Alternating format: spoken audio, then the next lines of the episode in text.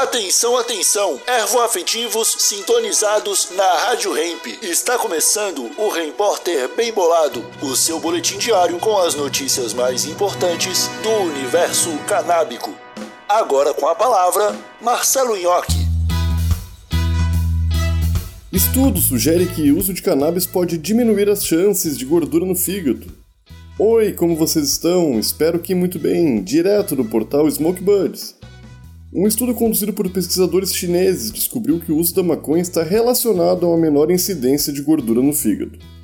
A pesquisa utilizou dados de mais de 2.600 participantes que tinham lesões hepáticas e os resultados mostraram que os participantes que usaram maconha apresentaram menos casos dessa condição. A gordura no fígado afeta um número muito alto de adultos e crianças, e embora não exista um tratamento específico para essa condição, os médicos enfatizam a importância de controlar os fatores que contribuem para isso e fazer mudanças no estilo de vida. O estudo dividiu os participantes em três grupos: aqueles que nunca usaram maconha, aqueles que usaram em algum momento e usuários frequentes. Aqueles que usaram maconha tiveram menor prevalência de esteatose hepática. No entanto, são necessárias mais pesquisas para confirmar essas descobertas e considerar outros fatores de estilo de vida. Esse foi o seu Repórter, um oferecimento Bem Bolado Brasil, a sua marca de utensílios canábicos. Siga no Instagram, arroba Bem Bolado Brasil e exija Bem Bolado na sua tabacaria. Até amanhã!